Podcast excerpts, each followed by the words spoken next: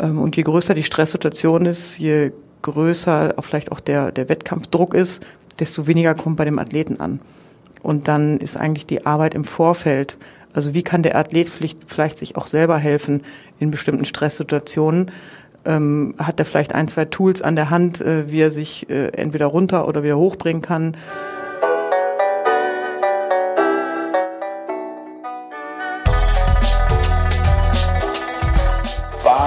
Streik.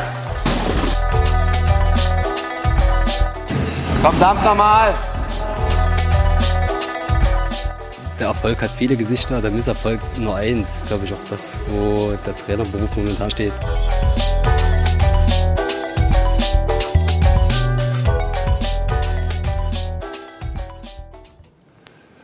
Ja, hallo und herzlich willkommen zur achten Folge des Trainer in Sportdeutschland ähm, Podcast, ähm, dem Podcast, in dem wir über die Trainer in Deutschland sprechen. Ähm, eine Berufsgruppe, die, wo wir denken, die ist unterrepräsentiert. Darüber wird zu wenig gesprochen. Das wollen wir mit diesem Podcast ändern, denn wir denken, Trainer nehmen im deutschen Sportsystem eine Schlüsselposition ein. Ähm, Sie verbinden auch viele Rollen ineinander. Sie sind nicht nur, nicht nur der äh, Trainer, sind auch öfter mal äh, der Psychologe, der mentale Unterstützer, Freund vielleicht, Freundin vielleicht. Ähm, verschiedene Rollen äh, nimmt der Trainer ein. Ähm, deswegen sprechen wir auch mit verschiedenen Trainerinnen und Trainer hier im Podcast, mit ähm, Bundestrainerinnen, Trainern, Landestrainerinnen und Trainern, aber auch mal aus dem Breitensporttrainern oder auch Trainern ähm, aus der, von der Trainerakademie, also Trainerausbildern quasi, um ein umfassendes Bild zu bekommen. Ähm, heute freue ich mich ähm, ganz besonders auf Christine Adams, ähm, Stabhochsprung, Teamleiterin im Deutschen Leichtathletikverband. Herzlich willkommen. Ja, hallo. Ähm, wir starten immer, dass äh, unser Gast sich einmal kurz selber vorstellt. Ähm, dann leg mal los. Wer bist du? Was machst du? Ja, wie gerade schon äh, erwähnt, mein Name ist Christine Adams. Ich bin ähm, 46 Jahre alt und äh, Teamleiterin im Deutschen Leichtathletikverband für den Bereich Stabhochsprung. Ähm, das heißt, ich leite den Stabhochsprung in Deutschland, aber äh, auch noch eine kleine eigene Trainingsgruppe in Leverkusen an meinem Standort äh, mit insgesamt fünf Athleten. Ja. Was heißt das? Teamleiterin Stabhochsprung. Was, was kann man sich darunter vorstellen? Also ich mache das jetzt seit zweieinhalb Jahren ungefähr. Ähm, vorher war ich Trainerin, Bundestrainerin und Vereinstrainerin. Der Unterschied dazu ist, dass ich jetzt mehr administrative Aufgaben habe, mehr ähm, organisiere, mehr Etatplanung mache, und der Etat ist natürlich auch ein bisschen größer geworden, also von einem Jugendetat vor ein paar Jahren hin zu einem Gesamtetat ähm, für den Bereich Stabhochsprung, ähm, Geräteorganisation, also Gerätebeschaffung, Geräteetat, äh, Planung von Trainingslagern, ähm, nicht nur für meine Athleten, sondern für den Verband, für den ganzen Bundeskader. Also ich sage immer, das Verhältnis von Training und äh, Büroarbeit hat sich von 70-30 zu 30-70 ungefähr verändert, ähm, was mir aber bewusst war vorher und mir das eigentlich auch so in dem Verhältnis Spaß macht. Das ist ja gut. Also du vermisst äh, die, äh, du hast ja zum Glück die Halle auch noch oder der, die Außenanlage. Das heißt, du bist noch parallel Trainerin in Leverkusen am Olympiastützpunkt, richtig? Ja, also ja, nicht am Olympiastützpunkt, also Bundesstützpunkt ja. Leichtathletik in Leverkusen. Das habe ich mir auch ähm, in den Vertrag schreiben lassen, dass ich eine Trainingsgruppe haben darf. Äh, das haben nicht mehr alle Teamleiter im DLV, eine eigene Trainingsgruppe. Ähm, da ich aber, ich sage jetzt mal, nur in Anführungsstrichen ein Team leite, ist das gut unter einen Hut zu bringen.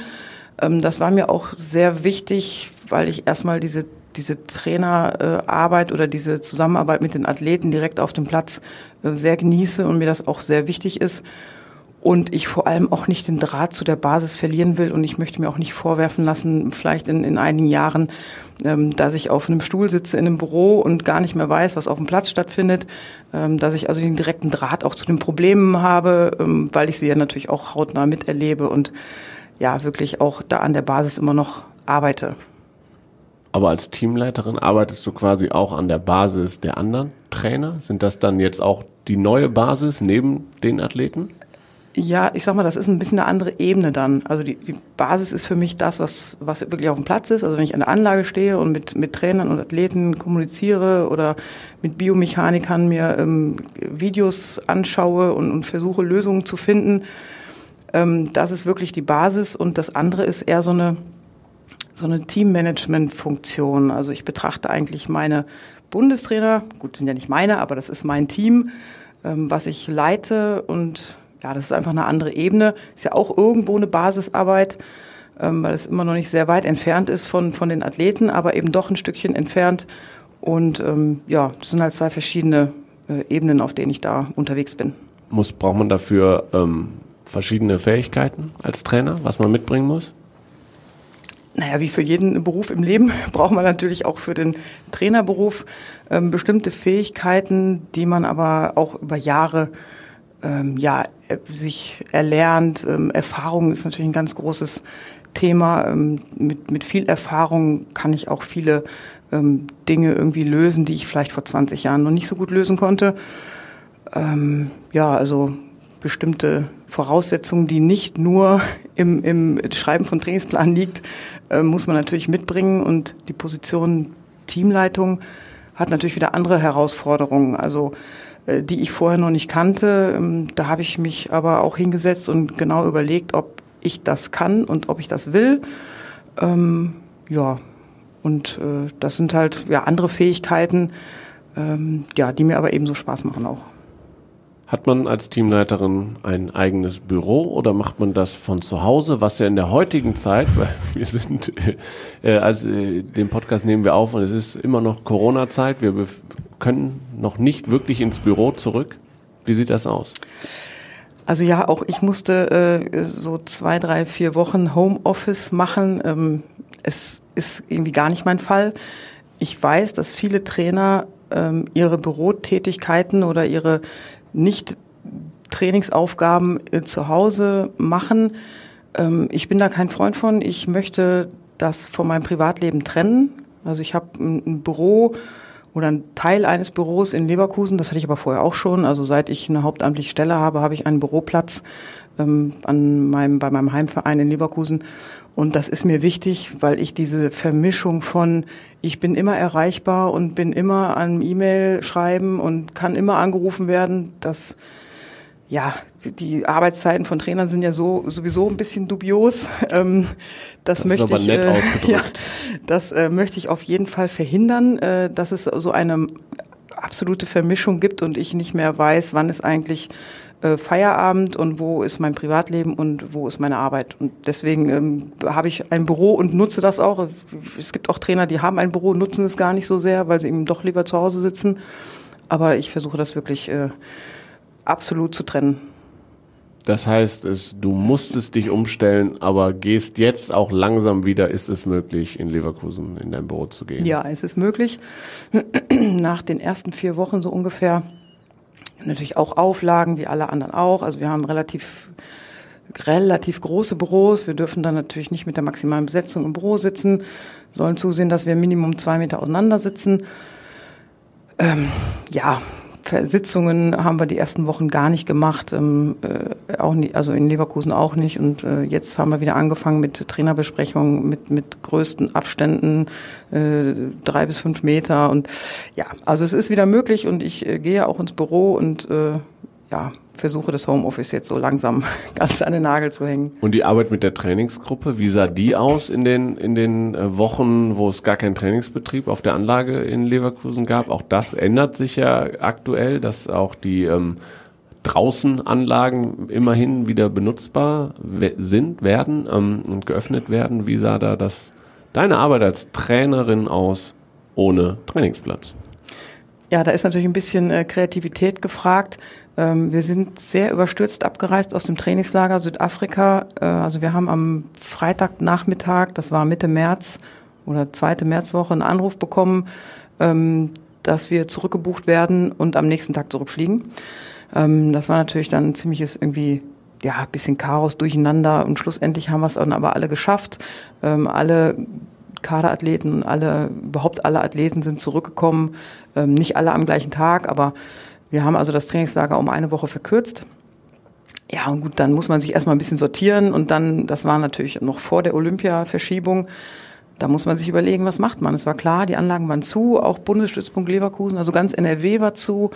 Ähm, dann habe ich mit meinen beiden besten Athleten, die ähm, auch für Olympia höchstwahrscheinlich in Frage kommen und auch die, die Qualifikationsnorm schon geschafft haben, ähm, mit denen habe ich dann Wald, Wiesen, das äh, berühmte Jahn-Denkmal in Köln ähm, oder Treppen gesucht und einen kleinen privaten Kraftraum genutzt. Ähm, ja, das muss man dann irgendwie äh, und irgendwie auf die Beine stellen und zumindestens so eine Art, äh, ich sag mal, Fitnesserhaltungstraining machen. Das hat natürlich dann nicht viel mit äh, Stabhochspringen in dem Sinne zu tun und, und auch kein gezieltes Training auf eine Saison irgendwie. Aber trotzdem hilft es, äh, so eine bestimmte Basis irgendwie zu erhalten. Ja, und das haben wir, glaube ich, auch ganz gut geschafft. Ähm, das haben wir so vier Wochen ungefähr gemacht, bis dann der Bundesstützpunkt wieder geöffnet wurde für Kaderathleten. Ähm, das war jetzt, glaube ich, vor dreieinhalb Wochen. Ja, und seitdem ähm, hat sich eigentlich der Alltag äh, für mich zumindestens wieder ziemlich normalisiert. Ähm, von meinen fünf Athleten aus der Trainingsgruppe sind drei im Bundeskader. Mit denen konnte ich also wirklich schon vor dreieinhalb, vier Wochen anfangen, ganz normal in der Halle zu trainieren und draußen. Und mit den anderen zweien habe ich jetzt diese Woche angefangen. War in der Zeit, ähm, waren da andere Fähigkeiten von dir gefragt? Also warst du, wenn du nicht mehr so 100 Prozent am auf dem Platz arbeiten konntest, waren andere ähm, Fähigkeiten gefragt, wie mehr mental da, da zu sein für die Athleten? Gab es da auch mit auch im Thema Olympiaverschiebung sind die Athleten da in vielleicht in ein Loch gefallen, wo du gesagt hast, da musstest du ähm, anders drauf reagieren als gewohnt? Ähm, naja, also pff, ist jetzt schwierig zu beantworten. Also andere Fähigkeiten braucht man dann erstmal nicht, aber man muss schon ein bisschen spontaner umdenken können und es hilft natürlich auch nichts äh, zu heulen, was alles schlecht ist, ähm, weil das sind Situationen wie für alle gerade, die sind unveränderbar.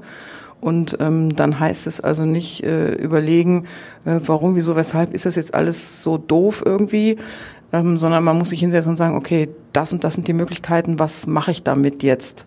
Und äh, jetzt zu sagen, ähm, wir machen jetzt mal drei Wochen gar nichts und äh, lasst mich einfach mal in Ruhe und ihr könnt auch machen, was ihr wollt, geht Playstation spielen oder sonst irgendwas. Das stand überhaupt nicht zur Debatte. Also wir haben dann wirklich mal gut drei Tage frei gemacht nach, nach der Rückkehr vom Trainingslager. Und dann war sofort, okay, welche Möglichkeiten haben wir oder die wenigen Möglichkeiten, die wir haben, wie nutzen wir die am besten? Und als dann die Olympia-Verschiebung kam, da habe ich dann nochmal so ein bisschen den, den Trainingsplan oder den Rhythmus so umgestellt, weil natürlich so ein bisschen ein Ziel fehlt, worauf man hintrainiert. Ähm, aber so großes Motivationsloch habe ich dann zum Glück nicht festgestellt bei den Athleten. Und bei dir? Ähm, bei mir eigentlich auch nicht so richtig. Klar, es sind auch meine ersten Olympischen Spiele, also das nagt schon an mir, dass ich jetzt wieder nicht dazu komme. Also ich war schon mehrmals äh, irgendwie knapp davor, ähm, auch als Athletin knapp davor und dann ist es aus irgendwelchen Gründen dann doch immer nicht dazu gekommen. Und jetzt kommt es wieder nicht dazu. Ähm, ja, aber äh, trotzdem glaube ich fest daran, dass wir nächstes Jahr dann eben so weit sind und dann wird sich das ein Jahr verschieben. Ich glaube, der Hauptgrund, warum äh, weder meine Athleten noch ich selber so richtig Motivationsprobleme haben, dass wir alle in dem, was wir tun, noch einigermaßen jung sind. Also auch meine Athleten sind einigermaßen jung ähm, die sagen sich dann, naja, nächstes Jahr bin ich stärker als dieses Jahr. Umso besser, dann kann ich nächstes Jahr, bin ich konkurrenzfähiger als dieses Jahr. Ähm, und ja, es geht mir eigentlich auch genauso. Also in, in dem Kreis der Bundestrainer bin ich dann doch noch eher, na, bestimmt nicht die Jüngste, aber schon noch, gehöre ich noch zu den etwas Jüngeren. Und gut, was aufgeschoben ist, nicht aufgehoben. Aber muss man als Trainerin, Trainer nicht sowieso jung bleiben, wenn man immer wieder neue Athleten dazu bekommt, die dann jünger sind und die natürlich auch eine andere Herangehensweise an Dinge haben. Du hast gerade im Vorgespräch gesagt, äh, zum Beispiel bist du nicht auf Instagram, du willst gar nicht wissen, was deine Athleten und Athletinnen auf Instagram so machen. Ich meine, das sind ja, das sind ja neue, das ist ja eine neue Generation, sag ich mal. Und das als Trainer muss man sich auch anpassen dann. Das stimmt, aber also was die sozialen Medien angeht, muss ich sagen, bin ich wirklich echt ein bisschen altbacken. Ähm, ja, ich versuche mich da auch ein bisschen besser reinzudenken, aber ja, kann ich mich irgendwie einfach nicht so richtig mit anfreunden. Ähm, was alles andere angeht, äh, bin ich ja mit meinen Athleten jetzt ein bisschen rausgewachsen. Also äh, bis vor zwei, drei Jahren war ich noch Nachwuchsbundestrainerin, also war mit Athleten zwischen 15 und 19 unterwegs. Hab zu Hause in Leverkusen auch richtig kleine Gruppen gehabt, also elfjährige, zwölfjährige. Das mache ich jetzt gar nicht mehr. Also die letzten fünf, sechs Jahre ähm, bin ich schon rausgewachsen sozusagen aus diesen Jugendgruppen und äh, bin mit meinen Athleten auch älter geworden. Das heißt, die Athleten werden im Moment gar nicht jünger, sondern ich behalte die, die auch älter werden. Ähm, ja, aber grundsätzlich ähm, genieße ich das natürlich mit, mit jungen Menschen irgendwie unterwegs zu sein. Und wenn ich dann so wie, wie vorhin sage, ich bin 46 Jahre alt, dann denke ich, kann eigentlich gar nicht sein. Äh, also meine Athleten sind circa halb so alt. Ähm, ich will mich auch natürlich irgendwo äh, abgrenzen und ein bisschen distanzieren. Ich will auch nicht äh, nur gut Kumpel sein. Aber ich merke natürlich schon, dass der Umgang mit, mit äh, ja, einfach Sportlern, die zwischen 20 und 30 sind, ja, mir auch gut tut und mich auch irgendwo jung hält. Auf jeden Fall. Jetzt hast du gerade erzählt, du warst noch nie bei Olympischen Spielen, warst vorher Nachwuchstrainerin, du warst aber bei den Olympischen Jugendspielen in Buenos Aires mit äh, und hast da Leni Wildgrube betreut, die du auch in Leverkusen betreut hast? Nein, das war in deiner Funktion als äh, National. Trainerin ja. Nachwuchs. Wie war das denn? War das, ähm, war das ein erster, ja, erster guter Einblick in die olympische Welt? Ähm, es gab ja bis jetzt drei Youth Olympic Games. Die ersten waren 2010. Ich habe alle drei mitgemacht. Ähm, es war dreimal wirklich sehr spannend und auch sehr unterschiedlich. Ähm, von allem, von, von der Organisation, von, auch von der Vorbereitung, von, von den Bedingungen vor Ort, ähm, waren ja auch sehr verschiedene Länder. Aber da kriegt man natürlich so einen kleinen Einblick, ähm, was sind Olympische Spiele, selbst wenn böse Zungen sagen immer Kinder-Olympische Spiele, aber ist es dann tatsächlich auch bei 16 bis 18-Jährigen, ne noch nicht mal, 15 bis 17-Jährigen, ähm, aber trotzdem spürt man, dass Olympische Spiele, egal für Jüngere oder für Ältere, es ist ein komplett anderes Event als alles andere, was es gibt. Und das ist schon spannend zu erleben. Und ich glaube auch, dass diese Jugendolympischen Spielen mich selber weiterentwickelt haben, jetzt auf dem Weg zu den richtigen Olympischen Spielen. Also so ein bisschen kann man üben, würde ich sagen. Und die Athleten auch. Also es ist wichtig für auch. die auch mal ja. mit so einer Situation umzugehen, weil einfach mehr Zuschauer, mehr Medieninteresse, das Ganze drumherum, was ablenken kann. Also das sind gute Erfahrungen, die man, oder siehst ja, du da noch Fall. Dinge, die sie mitnehmen? ich meine, ja, ich kenne die richtigen Olympischen Spiele jetzt nicht, noch nicht so genau, aber ähm, das habe ich jetzt auch schon mehrfach gehört von denen, die da waren. Man kann Olympische Spiele nicht üben. Also man kann viel trainieren, man kann sich Drucksituationen schaffen, man kann versuchen, sich auf Schlechtwetter einzustellen, man kann alles Mögliche üben und trainieren. Aber das Gefühl, bei Olympischen Spielen auf der Bahn zu stehen, ähm, das kann man einfach nicht üben. Und dadurch, dass es nur alle vier Jahre ist, äh, ist es noch viel schwieriger. Äh, klar kann ich jetzt mit meinen Athleten anfangen, okay, wir waren mal bei einer EM, dann waren wir ein Jahr später bei einer WM, da haben wir schon mal ein bisschen geübt. Aber Olympische Spiele kann man nicht simulieren und deswegen ist es ja natürlich auch so ein großer Reiz für alle Beteiligten. Ja, und auch so ein, so ein spannendes Event. Und da, da zeigt sich dann das wahre Gesicht des Athleten. Ne? Wie komme ich damit klar, mit, mit dem, was ich vorher einfach nicht mir vorstellen kann? Ja, spannend. Also, also ich habe ja persönlich auch Jugendspiele mitgemacht. Das ist das auch was, was ich glaube ich ähm, bei den Athleten auch immer sehe, dass sie kommen erstmal mit einem anderen Gefühl an, aber wenn sie dann da sind, saugen sie alles auf und man hält sie in gewisser Weise auch bei der Stange, wenn sie einmal so ein Event mitgemacht haben, in einem Alter, wo es vielleicht hier und da Überlegungen gibt, aus dem Sport auch auszusteigen.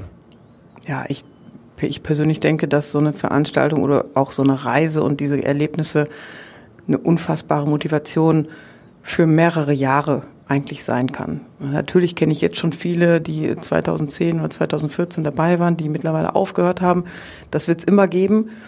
Ähm, trotzdem habe ich das Gefühl, dass die, die dabei waren, ähm, doch relativ lange davon zehren und einfach auch gierig sind, das nochmal zu wiederholen oder eben bei den Großen tatsächlich auch diesen Sprung zu schaffen zu den richtigen Olympischen Spielen. Okay, wechseln wir ein bisschen das Thema. Ähm, gehen wir zu deinem Engagement in der DOSB Trainerkommission über. Also du machst äh, nicht nur das, was ähm, wir gerade, worüber wir gerade gesprochen haben, sondern du engagierst dich auch in Sachen Berufsbildtrainer, wie ähm, Standtrainer, Trainerin in Deutschland, also nicht nur in der DOSB Trainerkommission. du bist auch im, im Bundesverband der Trainer aktiv als Vizepräsidentin. Beschreib doch mal, was du da machst und äh, wie sieht so eine Arbeit in der DOSB-Trainerkommission aus? Ähm, ja, das sind ja zwei ähm, verschiedene ähm, Bereiche oder zwei verschiedene Positionen.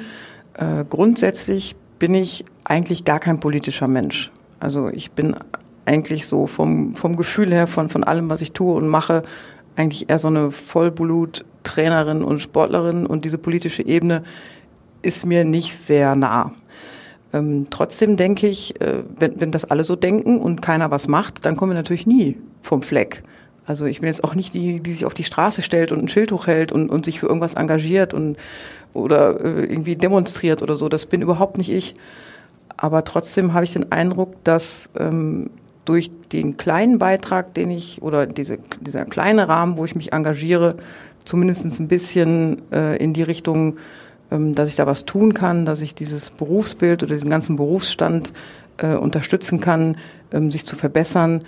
Ich selber finde, habe viele, viele Jahre auch unter ähm, schlechten Vertragsbedingungen gearbeitet und habe äh, sehr, sehr lange äh, keinen Cent Gehaltserhöhung gehabt, ähm, trotz Weiterbildung, trotz allem, was ich in der Zeit geschafft habe.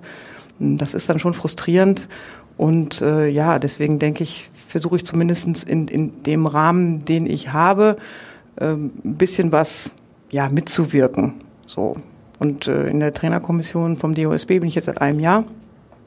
Wir haben seitdem ähm, einige Sitzungen gehabt. Das finde ich sehr spannend, weil wir mit verschiedenen Trainern aus auch komplett verschiedenen Sportarten da sitzen. Äh, jeder hat äh, andere Probleme, andere also die, die Leben der Trainer unterscheiden sich dann doch sehr deutlich. Ähm, das finde ich spannend und ich finde es wichtig, dass eine Institution wie der DOSB, von dem wir auch alle irgendwie, wir, wir sind ja quasi der DOSB, also alle, die hauptamtlich bei Spitzenverbänden angestellt sind, sind auch ein Teil des DOSB. Und da finde ich es auch wichtig, dass es eine Trainerkommission gibt, wo ähm, ja die Führungsebene diesen Draht zu der Basis auch hält und, und versucht, sich da so ein paar Sachen auch ähm, ja einfach Informationen auch zu holen. Wie geht's den Trainern? Was was können wir besser machen? Wie ja wie, wie kommen so Sachen wie ähm, Potters war ja auch ein Riesenthema und wie geht's eigentlich den Trainern mit solchen Dingen? Und da finde ich dann schon wichtig und da ich gefragt wurde, ob ich da ähm, teilnehmen möchte oder Teil dieser Kommission werden möchte, habe ich dann gedacht, ja gut, ich bin jetzt nicht so politisch motiviert, Trotzdem finde ich es wichtig, ähm, ja, dass Trainer in irgendeiner Form mitwirken müssten. Und deswegen habe ich das zugesagt und das macht mir auch Spaß und äh, ja, hoffe, dass wir ein bisschen was, ja, Einfluss üben ist jetzt vielleicht übertrieben, aber zumindest ein bisschen ähm, den Draht spannen zwischen Führungsebenen und Trainern. Was sind denn die Themen, die da besonders in letzter Zeit behandelt worden sind? Was sind denn, wo drückt denn der Schuh am meisten? Du hast gerade schon ähm, was von, ähm, klar, von Vertragssituationen, vom Finanziellen gesprochen. Das ist sicherlich das, was ich auch in den Gesprächen hier im Podcast immer wieder höre. Das ist sicherlich ein Thema, was angegangen werden muss. Gibt es noch weitere? Also in der Trainerkommission ähm, treffen wir uns so alle drei Monate einen Tag. Ähm, gut, da kann man jetzt auch nicht die Welt verändern. So, ne? wir, wir sprechen viel über so Sachen wie halt äh, wirklich Potters, ähm, Kommission, Ergebnisse. Ähm, macht das Sinn oder macht das vielleicht auch nicht Sinn? Ähm, wie ja, wie gehen Vertragsmöglichkeiten weiter? Wie, wie sehen Etatverhandlungen aus? Wie werden Etats erstellt? Was was kann man überhaupt anfangen mit Geldern oder auch nicht. Ähm, ja, äh, aber das zeigt um, um also wirklich, ein bisschen auch Transparenz oder ja irgendwie. Transparenz, Aber um natürlich wirklich aktiv einwirken zu können, treffen wir uns natürlich an viel zu wenig. Das ist auch nicht möglich. Also für einen Bundestrainer mit, mit viel Reisetätigkeiten ähm, können wir eigentlich nur, ich sage jetzt mal so eine Informationsbasis, eine Austausch, einen Austausch bieten. Aber dass wir jetzt wirklich konkret ähm, Themen erarbeiten, das ist natürlich nicht möglich bei, bei drei oder vier Treffen im Jahr. Ähm, so betrachte ich mich dann aber auch nicht, sondern wirklich als Austauschbasis und, und Hilfen ähm, für den DOSB. Was hast du für Themen, wo du sagst, das, das wäre was, da müssten wir ein bisschen was tun? Ähm, also das wichtigste Thema aus meiner Sicht ist, es gibt ja ähm, jetzt das Trainerkonzept, was viele, viele Jahre erarbeitet wurde, ähm, was natürlich ein absolut hervorragendes Konzept ist, was auch beim DOSB, bei der Mitgliederversammlung einstimmig angenommen wurde. Also es wurde abgestimmt. Wer den Inhalt dieses Papiers kennt, also ich, ich wünsche mir, dass wir in kleinen Schritten in Richtung dieses Papiers kommen, weil im Moment sind wir ziemlich weit davon entfernt. Ähm, jetzt kann ich immer nur für den Leichtathletikverband oder für Leichtathletiktrainer sprechen, was in anderen Sportverbänden so passiert, das höre ich einfach nur so, bin ich aber nicht wirklich drin. Aber dass wir diese Bedingungen weg von den Kettenverträgen hin zu unbefristeten Verträgen, eine vernünftige Progression im Gehalt, das steht da alles absolut super ausgearbeitet drin. Und jetzt muss man einfach sehen, dass es nicht nur schwarz auf weiß auf dem Papier steht, sondern dass es wirklich gelebt wird. Das wird bestimmt noch ein paar Jahre dauern. Aber das ist so für mich eigentlich das wichtigste Anliegen, dass wir uns diesem Konzept mal annähern. Und du hast gerade auch ähm, vom Thema Erfahrung gesprochen, dass man als Trainer sich immer ne, irgendwie lebenslang Lernender bleibt und Erfahrung sammelt und dadurch auch besser wird. Ist das auch ein Thema, was man wieder zurück in die Trainerschaft geben müsste? Ist das auch ein Teil, wo du sagst, das müsste irgendwie, ist es im Konzept drin, muss es konzeptionell festgehalten werden, so dass Trainer von Trainern lernen? Ja, wir, wir versuchen das tatsächlich ähm, gerade im, auch im Bereich Stabhochsprung, was ja auch sehr technisch ist und äh, wir, wir einen regen Austausch über ähm, Technik, Biomechanik, äh, Trainingsinhalte. Diesen Austausch, den, den leben wir eigentlich schon sehr lange, also schon Jahrzehnte. Das äh, schaffen viele andere Disziplinen nicht oder andere Sportarten vielleicht auch nicht. Ähm, wir versuchen uns sehr offen auszutauschen, auch, auch international. Also da sagt jetzt keiner, ich verrate dir aber nicht, was ich mit meinem Athleten mache. Also eigentlich sind wir da ziemlich offen. Ähm, aber ja, was passiert eigentlich mit Trainern, die in Rente gehen? Ähm, die sind vielleicht nach wie vor interessiert und aber die haben dann vielleicht auch nicht, die haben natürlich dann kein Buch geschrieben ähm, und sind meistens auch nicht Professoren an irgendwelchen ähm, Ausbildungs Städten, aber es wäre natürlich wünschenswert, und das versuchen wir auch ein bisschen besser hinzukriegen, dass das Wissen einfach nicht verloren geht und diese Erfahrungswerte nicht verloren gehen. Ähm, da müssen wir überhaupt insgesamt auch besser werden. Also Best Practice Modelle dann auch und das dann auch tatsächlich bereit sein anzunehmen. Also viele Trainer ähm, wollen halt nicht unbedingt Einfluss von außen äh, haben, sondern denken, ich mache das so, wie ich das will und äh, das ist das Ei des Kolumbus. Nee, ich denke, man sollte schon auch hören, was, was andere, äh, vielleicht ältere Trainer geschafft haben oder wie sie Ziele erreicht haben, finde ich eigentlich immer spannend. Ist es mit einer Aufgabe als Teamleiterin, das auch den Trainern in deinem Team verständlich zu machen? Das ist auf jeden Fall meine Aufgabe.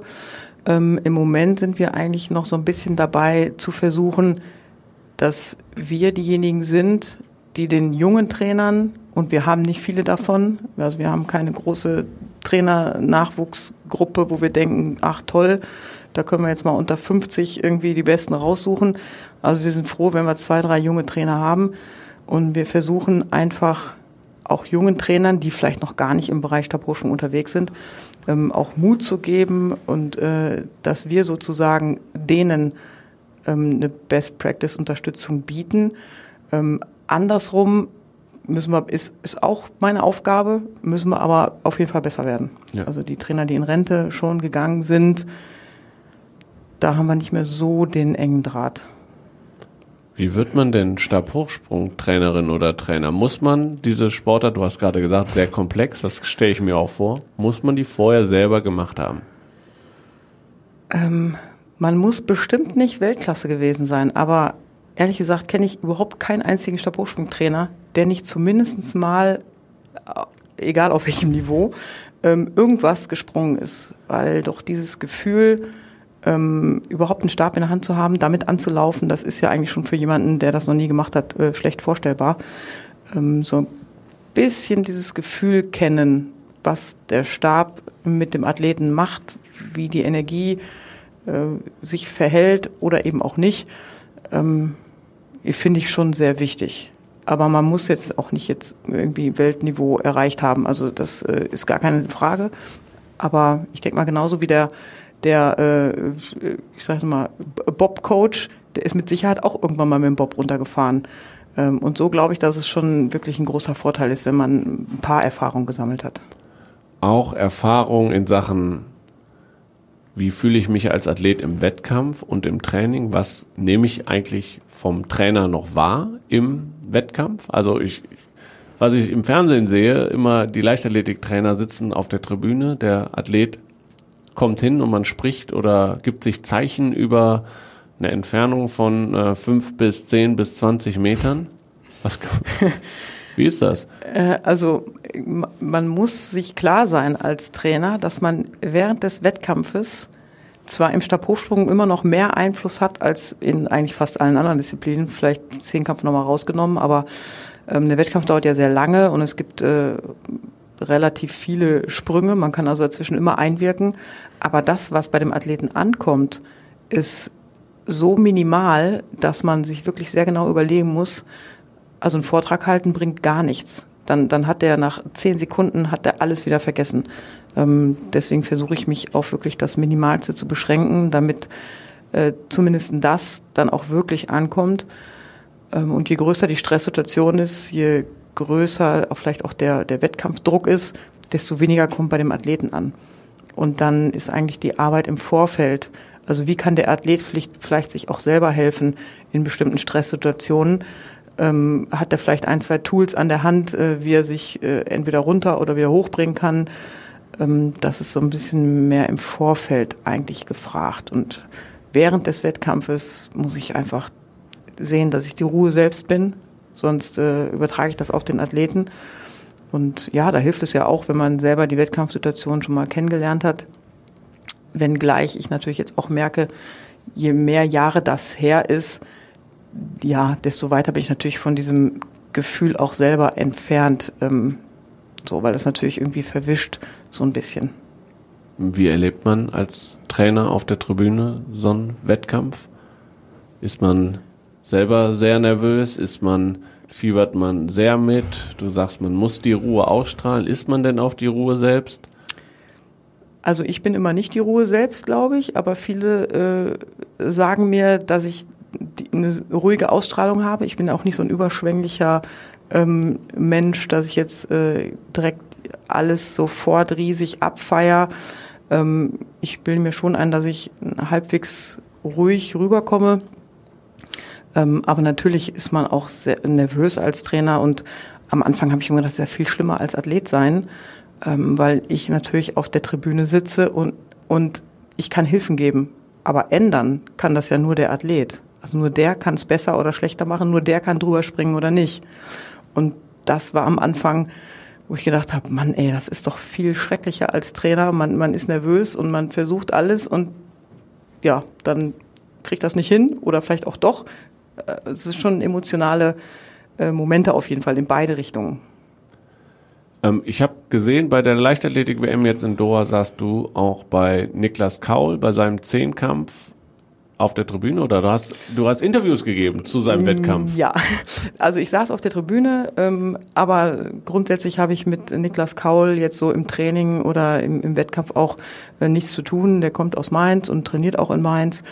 Ähm, ich fahre eigentlich zu den Wettkämpfen der Zehnkämpfer oder bei den Meisterschaften, das habe ich eben als, als Jugendtrainerin auch schon gemacht. Ähm, bei den internationalen Meisterschaften bin ich dann da und, und, und helfe, wenn, wenn Hilfe benötigt wird und wenn ich gefragt werde. Ähm, das mache ich dann auch. Ich betreue auch Zehnkämpfer dann im, im Wettkampf. Ähm, zum Beispiel Kai Kaczmirek betreue ich regelmäßig, auch im Training. Mhm. Aber Niklas Kaul, da war ich dann da, aber ich habe ihn nicht betreut und war eigentlich dann wirklich nur Zaungast. Okay. Und das war, äh, dann konntest du auch, du, ich habe mal gelesen, du wärst gerne Sportjournalistin geworden, wenn es mit dem Trainerberuf nichts geworden wäre. Nee, andersrum. Andersrum. Also eigentlich war der Plan, im Journalismus zu landen, ähm, habe dann in meinem Studium, Studium auch den Schwerpunkt belegt, habe den auch abgeschlossen und habe dann ach, viele Praktika gemacht von äh, Tagespresse, ähm, Fachpresse, Radio, alles Mögliche ausprobiert und ach, jedes Mal war ich so der Meinung, nach so Praktika oder so bestimmten Zeiten, wo ich gearbeitet habe für, für verschiedene Sachen, hab ich mir gedacht, nee, also das ist doch irgendwie nicht das, was du den Rest deines Lebens machen willst. Und ähm, ja, dann habe ich diesen den, den zweiten Schwerpunkt noch dazu gemacht, die die Trainerausbildung.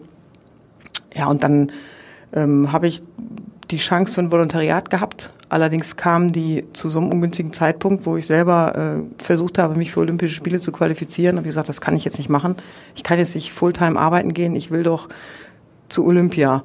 Und dann habe ich das Angebot abgelehnt und äh, da habe ich mich auch gut mitgefühlt und dann war klar, okay, also die Journalistenlaufbahn, die ähm, lässt jetzt mal bleiben und äh, fängst mal an, äh, mit äh, Kindern und Jugendlichen zu trainieren. Erst so einmal die Woche, dann zweimal die Woche, dann Studium beendet, dann dreimal die Woche und so weiter, bis ich dann 2005 meine erste volle Stelle bekommen habe. Okay, aber man kann, man hört man ja auch hier im Podcast, man kann äh, gut mit dir reden und du gibst auch gerne Auskunft, wie damals beim, beim WM-Titel äh, im ARD, ZDF oder wo auch immer das ähm, war, kannst du gut Einschätzung geben. Das macht dir trotzdem noch Spaß. Äh, das macht mir Spaß. Okay, vielleicht rede ich ein bisschen viel zwischendurch. Zu viel. Ähm, nö, aber eigentlich äh, macht mir das nach wie vor Spaß, aber ich möchte trotzdem nicht die Seiten wechseln. Das ist gut. Das hast du ja auch irgendwie ein bisschen ähm, beim beim Trainersein wahrscheinlich gelernt, was dir was dass das dir viel bedeutet und dir ähm, viel Spaß macht. Ähm, zum Abschluss fragen wir nämlich immer, was hast du denn vom Sport früher selber ähm, aktive Sportlerin gewesen? Was hast du vom Sport gelernt fürs normale Leben? Hm, das ist jetzt schwierig, das ganz kurz zusammenzufassen. Ähm, ja, ich würde sagen, dass äh, Konsequenz und Ehrgeiz sich auszahlt. Schlussendlich kommt man damit eigentlich doch äh, gut durchs Leben und ähm, man, man kann sich weiterentwickeln und ähm, nicht so schnell aufgeben, wenn es mal nicht ganz rund läuft. Und hast du auch was Besonderes, was du als Trainerin dann in deinem zweiten Abschnitt im Sport quasi gelernt hast? Ähm, Geduld üben kann ich irgendwie ganz schlecht. Aber im Trainerberuf muss man geduldig sein, weil viele Prozesse sehr lange dauern. Ähm, das ist mir dann auch klar. Und da muss ich mich dann doch immer zurücknehmen, weil ich will immer alles am liebsten sehr schnell äh, machen und zu, zu, Ende bringen und äh, auch schnell das Ziel erreichen. Ähm, ja, aber nur von, nur von heute auf morgen denken ist keine gute Idee. Also ich muss mich in Geduld üben und langfristig planen. Und sind das dann auch kleine Ziele, die du erreichst? Freust du dich darüber oder ist es eigentlich immer erst der Wettkampf, äh, wo man als Trainer sagt, okay, da haben wir jetzt was erreicht, das haben wir uns vorgenommen, wunderbar, oder sind es auch schon die kleinen Schritte dahin?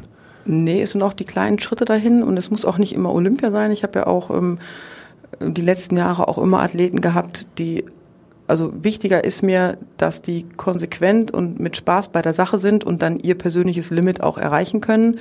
Ähm, das ist natürlich für die allerwenigsten sowas wie Olympische Spiele. Äh, für die, für viele kann das eine deutsche Meisterschaft sein, eine Teilnahme oder da vielleicht mal unter die ersten acht irgendwie zu kommen. Ähm, das sind auch Erfolge, über die ich mich dann genauso freue. Ähm, also auch, auch Zwischenziele sind, sind immer gut. Ich kann jetzt nicht jedes Mal jahrelang warten, bis, bis das Ziel kommt.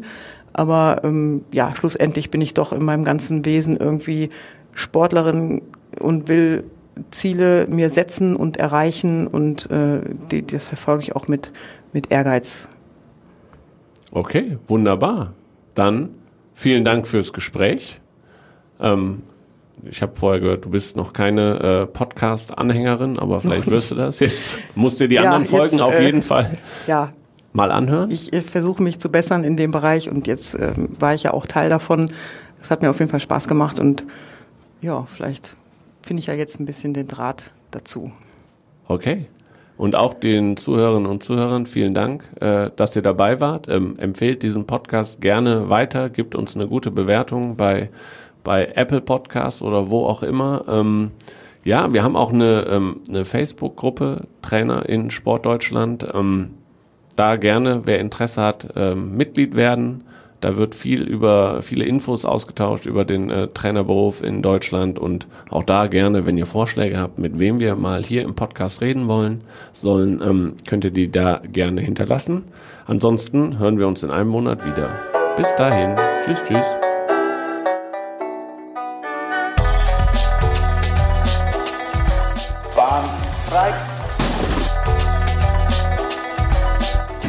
Verdammt nochmal!